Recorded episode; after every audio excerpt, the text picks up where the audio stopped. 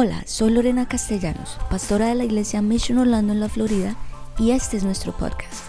Esperamos que a través de esta palabra seas motivado, inspirado y que conozcas más a Jesús. Este es el mensaje de hoy. Estamos en la serie The Chosen. La primera semana hablamos acerca del tema Jesús te llama. La segunda semana hablamos acerca del tema Deja que Jesús entre en tu barca basado en la vida de Pedro y hoy te quiero hablar acerca del tema salvación en Jesús.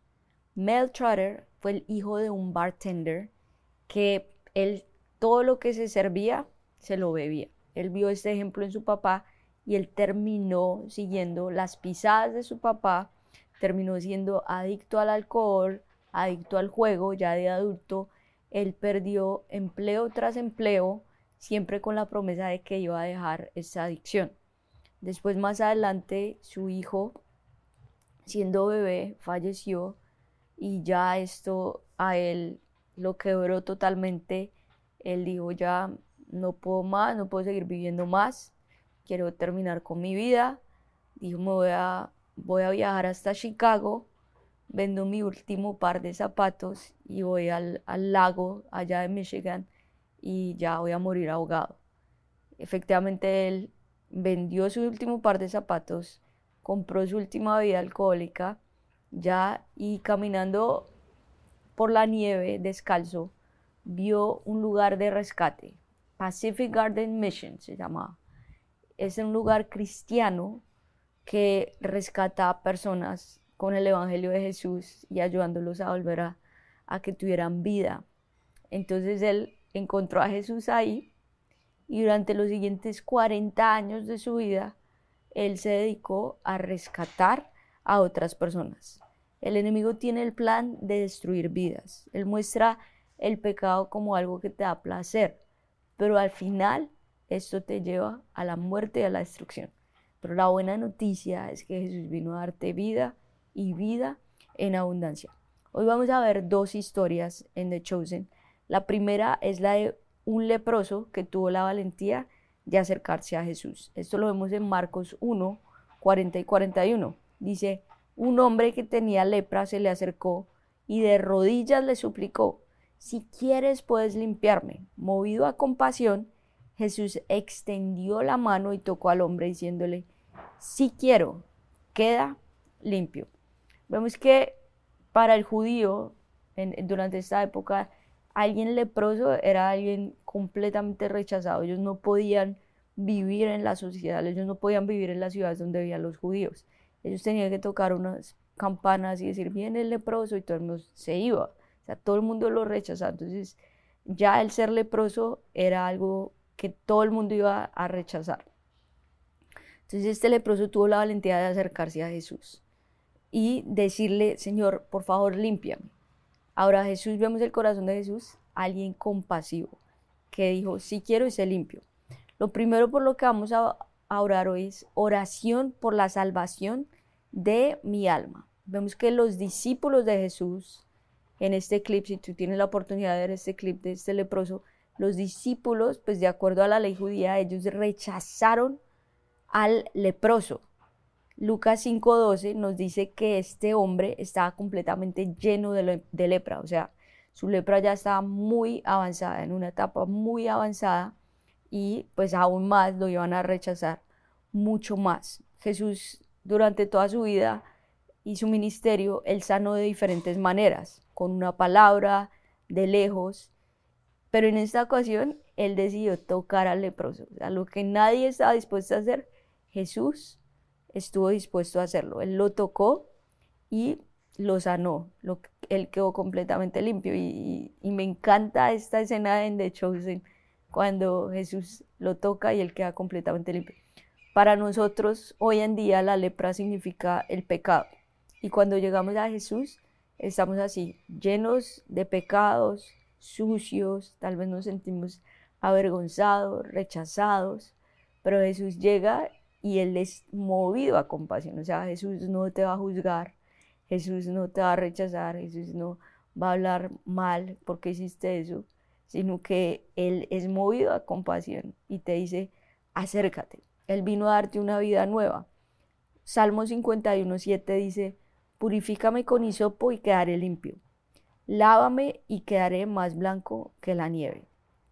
Eso es lo que hace Jesús a través de su sangre. A través de su sangre Él nos lava, nos purifica, nos hace personas nuevas. Patrick Morley dice, el Evangelio americano se ha tornado en un Evangelio de suma sin resta. Se cree que puedes añadir a Cristo a tu vida sin restar el pecado. Es un cambio de creencia sin cambio de comportamiento.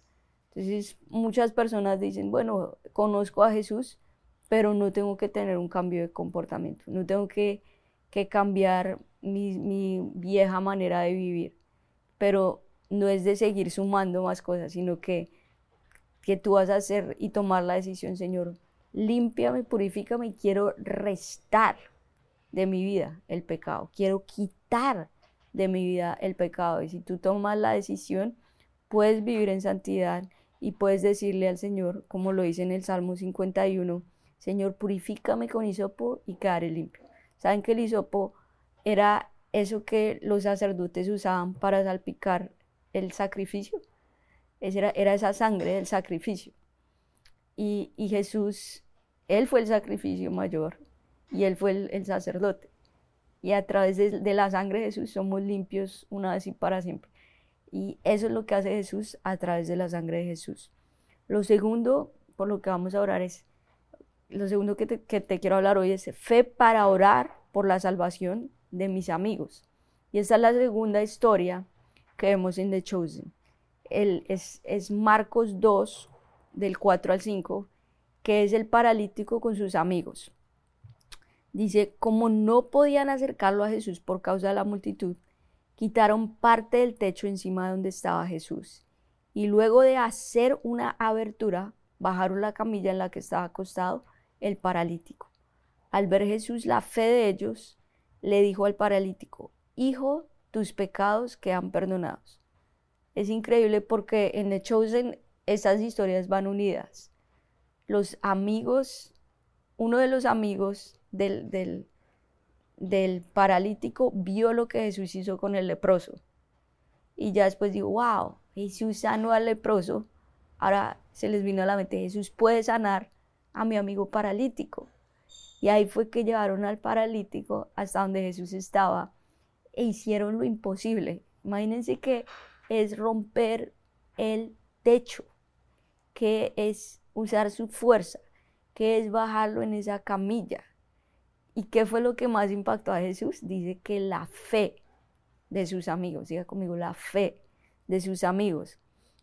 ¿Y cómo podemos orar por otras personas o tener fe para orar por otras personas, en tu tiempo de oración te invito a que tú puedas orar por las necesidades de otras personas. Muchas veces caemos en el error de solo orar, Señor, bendíceme, ayúdame, dame mi casa, mis hijos, mi familia, todo yo, yo, yo. Pero qué tal si tomas de ese tiempo y dile, Señor, te pido por este amigo que está pasando por un tiempo difícil de enfermedad. Te pido por esta persona que me contaron que tal vez está perdiendo su casa. Ayúdalo. Te pido por este amigo que perdió su empleo. Te pido por esta persona que se está divorciando. O sea, toma tiempo durante, durante la oración para orar por otras personas. También te motiva que asistas a una oración, a una reunión de oración. Nosotros hacemos reuniones de oración acá los miércoles a las 6 a.m. online o el tercer miércoles del mes las hacemos presenciales. Una, una reunión de oración puede cambiar tu vida. Es diferente a la reunión del domingo. Es una reunión donde tú vas a buscar de Dios, donde tú eres lleno del Espíritu Santo, donde Jesús te transforma a ti y también tú puedes orar por las necesidades de otras personas. Me impacta porque si tú ves el clip de, de The Shows en el video, la serie, Jesús pudo haber dicho, eres sano ahora mismo con el paralítico. ¿Cuál era la necesidad más grande que él tenía? que él quería caminar, ¿no es cierto? Pero ¿qué fue lo primero que él le dijo? Tus pecados te son perdonados. O sea, volvemos a lo mismo de antes. Lo más importante para Jesús es la salvación de tu alma. más que, que darte cualquier milagro. O sea, si Jesús sí te quiere bendecir, Él quiere sanarte si tienes alguna enfermedad, Él puede hacer lo imposible, pero lo más importante para Jesús es la salvación de tu alma. ¿De qué le hubiera servido a este paralítico caminar sin haber tenido perdón de pecados? De nada, porque su alma se iría después al infierno. Pero para lo más importante para Jesús fue la salvación de su alma. Y después de esto vino el, milagro, la sanidad de que pudo caminar. Pero lo que más impactó a Jesús para este milagro fue la fe de sus amigos. Entonces vamos a orar por nuestros amigos. Y lo tercero es fe para compartir con tus amigos acerca de Jesús. Esto refleja lo que hay en el corazón de Jesús. Verdaderamente interésate en las personas, en las necesidades de ellos. Estos amigos hicieron lo imposible, lo imposible por, por compartir al, al, paralítico. Hey, necesitas escuchar a Jesús. Hey, nosotros te llevamos. O sea, no hay impedimentos para que tú vengas y lo escuches. O sea, hicieron lo imposible. Y eso fue lo que, lo que impactó a Jesús. Billy Graham dijo, nuestra fe se convierte más fuerte cuando la expresamos. Es una fe que crece. Es una fe que se debe compartir. O sea, tu fe es mucho más alta cuando tú logras compartir tu fe a otras personas. Y nosotros acá queremos ser esos cristianos que, que no se pueden quedar callados, que tienen que decirles a otros, miren, esta es la buena noticia del Evangelio y tu fe va a crecer más. Y es lo que nos dice Marcos 16, 15 de la nueva traducción viviente. Dice, entonces les dijo, vayan por todo el mundo y prediquen la buena noticia a todos. Esas fueron las últimas palabras de Jesús. Jesús no dijo, ve a la iglesia, levanta tus manos y simplemente adora y ya. Es importante hacer eso. Pero ¿cuál fue la gran comisión que dijo Jesús? Vayan y prediquen la buena noticia. Di conmigo, prediquen la buena noticia. Saben, el mundo está lleno de malas noticias. Por todo lado, las noticias son malas. La economía, la política, el mundo se está acabando y te llenan es de malas noticias, pero tú vas a ser un agente de buenas noticias, las buenas noticias del Evangelio. Algunas cosas prácticas que puedes hacer para compartir tu fe es comparte tu testimonio con alguien. A veces tú dices, no, pero es que no sé mucha Biblia o que les digo. Es muy sencillo, comparte lo que Jesús ha hecho en ti y esa es la prédica más grande que puedes tener. Invita a alguien a tomar un café y decirle, quiero hablar contigo. Tal vez no lo tienes que invitar de una vez a la iglesia, sino invítalo, escúchalo, preocúpate por la necesidad de ellos. Saben, yo que empecé un grupo Go en inglés junto con una amiga, hemos estado conociendo personas y diciendo, bueno, ¿cómo conocemos personas? En la calle, tal vez en grupos de Facebook de mamás, y ha sido muy chistoso porque he conocido personas muy lindas, he conocido personas también, de pronto una señora atea, pero igual la escuchamos, compartimos con ella, le dijimos, hey, lo que necesites, aquí estamos, y nos ha llevado a compartir nuestra fe de diferentes maneras, y la gran mayoría de personas quieren pertenecer a una comunidad que, que siga a Jesús, o sea, la gran mayoría de personas sí están dispuestas y dicen, esto es lo que necesito. Hay mamás que me dicen, quiero hablar con adultos, o sea, estoy cansada de solo hablarle a mis hijos. Quiero, quiero tener ese grupo de amigos con los que puedo hablar y crecer en valores cristianos, que es lo que se está perdiendo acá. Entonces la gente sí quiere, la gente sí quiere escucharte, tener amigos, escuchar tu testimonio y tú puedes ser una gente de cambio para estas personas. Eh, y ya también algo para que puedas actuar en este, en este tiempo es que tú vas a pensar en tres amigos y durante todo este mes vas a orar por esos amigos. si están acá en Orlando, que es donde está nuestra iglesia, mejor, pero si tal vez Dios también te pone a alguien que esté en otra ciudad, también puedes orar por ellos y decirle, Señor, que te conozcan, que tengan un encuentro contigo. O sea, la oración tiene poder y, que tú le digas también en el tiempo correcto llévame a hablar con ellos, llévame a, darles una palabra de ánimo o a compartirles un testimonio, Señor, porque quiero cumplir la gran comisión y, y quiero seguir tus pisadas. O sea, Dios quiere hoy venir a salvar tu alma, primero que todo, a quitarte la lepra del pecado, pero también que tú uses eso para llevar a otros a conocer de Cristo, para compartir el mensaje de las buenas noticias a otras personas y darles la salvación, decirles, hay salvación en Jesús. Que Dios te bendiga. Gracias por escucharnos. Esperamos que este mensaje haya sido de gran bendición para ti. Te invito a que te suscribas y lo compartas con tus amigos.